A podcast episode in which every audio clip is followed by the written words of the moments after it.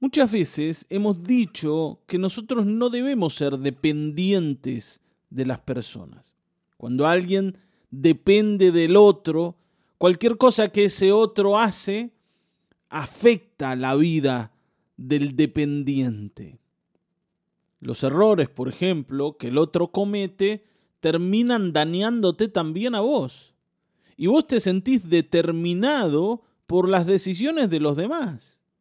Está bien, ¿no? Limitado por las decisiones de los demás.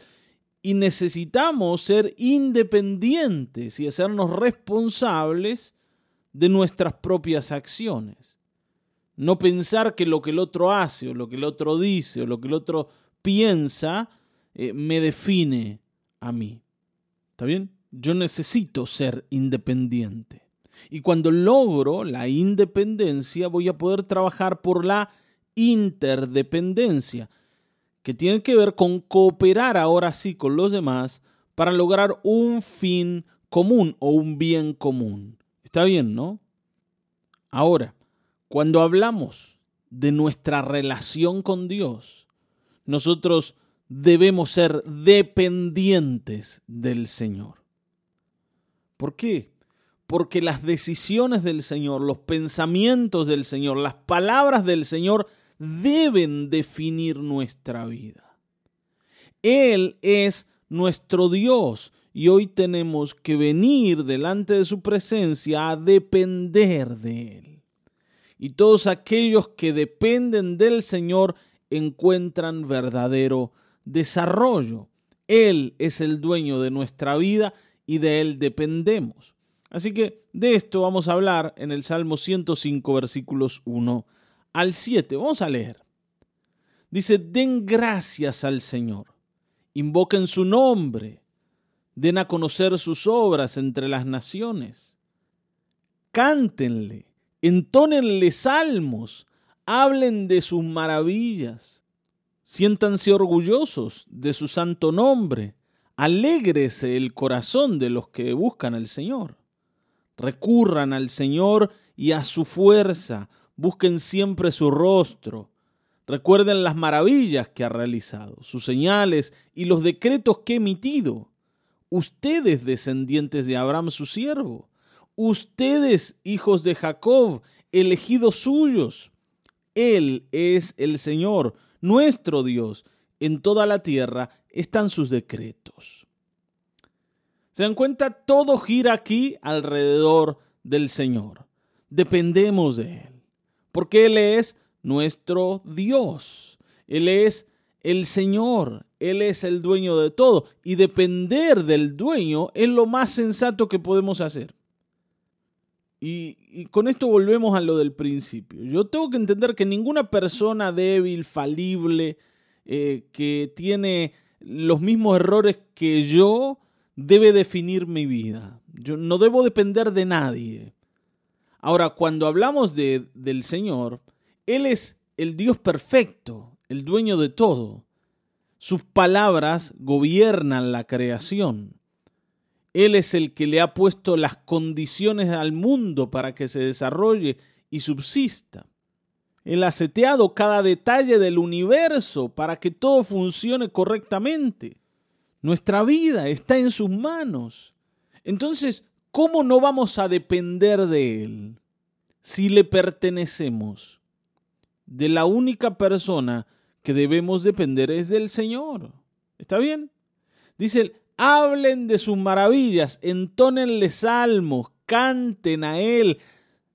El versículo 3 dice algo muy lindo, dice, siéntanse orgullosos de su santo nombre.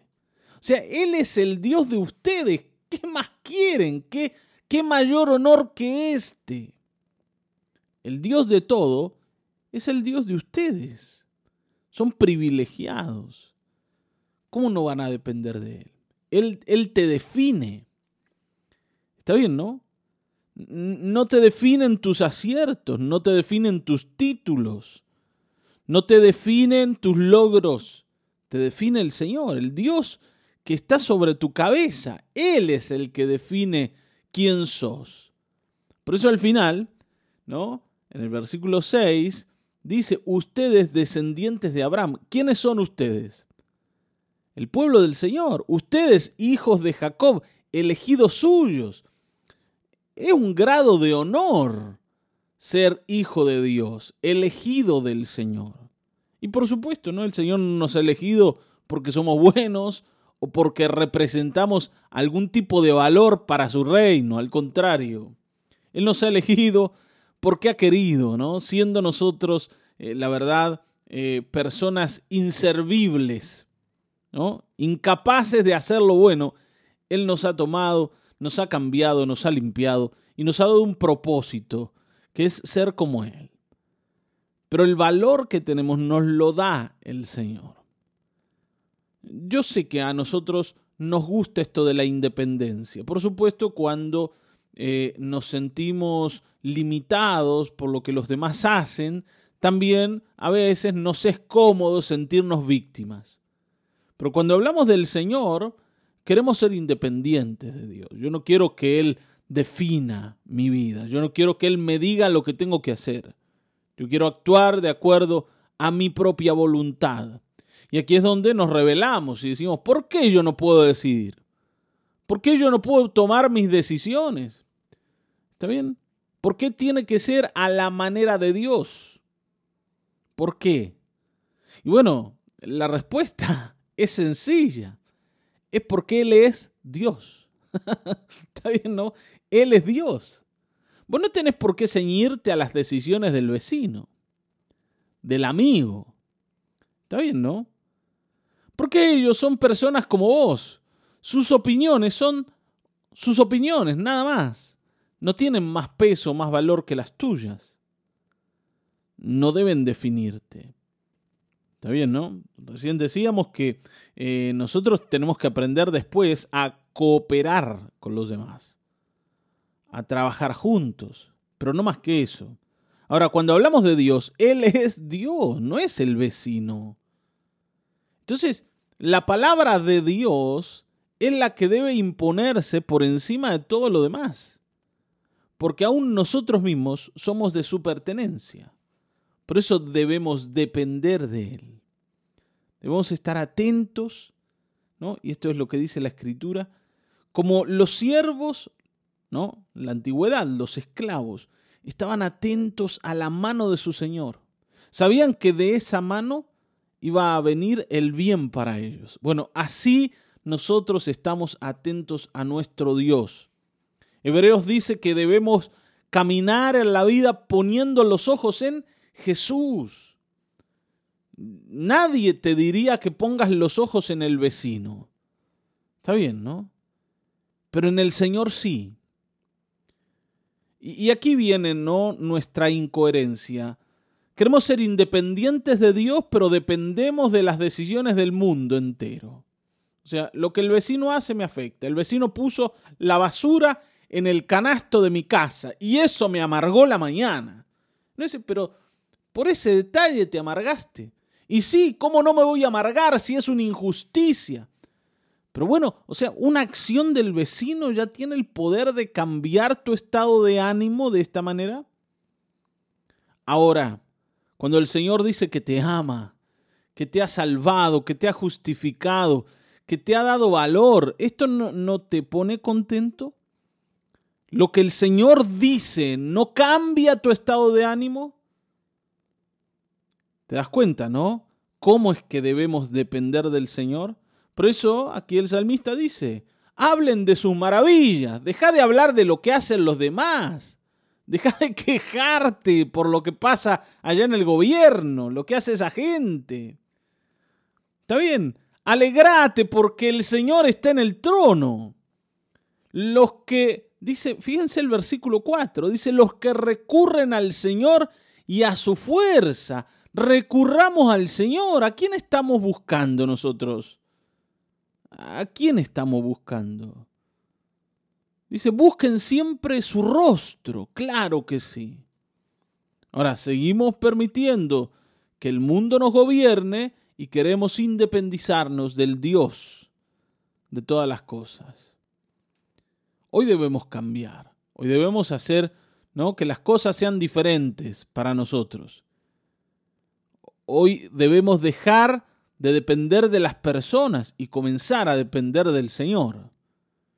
Amén. Él es un Dios bueno, misericordioso. Y dice, en toda la tierra están sus decretos.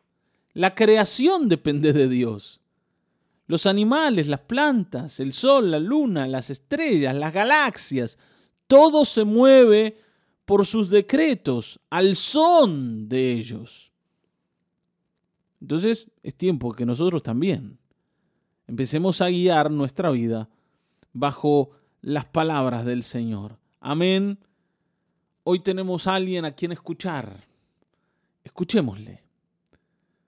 Oremos. Padre, gracias. Gracias por este devocional. Gracias porque nos damos cuenta que debemos venir a tu presencia en dependencia absoluta a tu palabra. Porque tu palabra puede guiarnos hacia el camino correcto. Tu palabra es como lámpara delante de nuestro, que alumbra el camino. Señor, lamentablemente nos hemos dejado guiar por las palabras de las personas y esto nos ha llevado a la amargura, al enojo, a la tristeza. Señor, nos hemos fiado de nosotros mismos y de los demás, pero nunca de ti. Y nos arrepentimos por esto. Te pedimos perdón, Señor. Perdón porque nos hemos permitido amargar por las cosas del mundo y no nos hemos alegrado por las cosas del cielo. Señor, aquí estamos para cambiar esto y para que tú nos enseñes a depender de ti en todas las cosas. En el nombre de Jesucristo. Amén, amén, amén.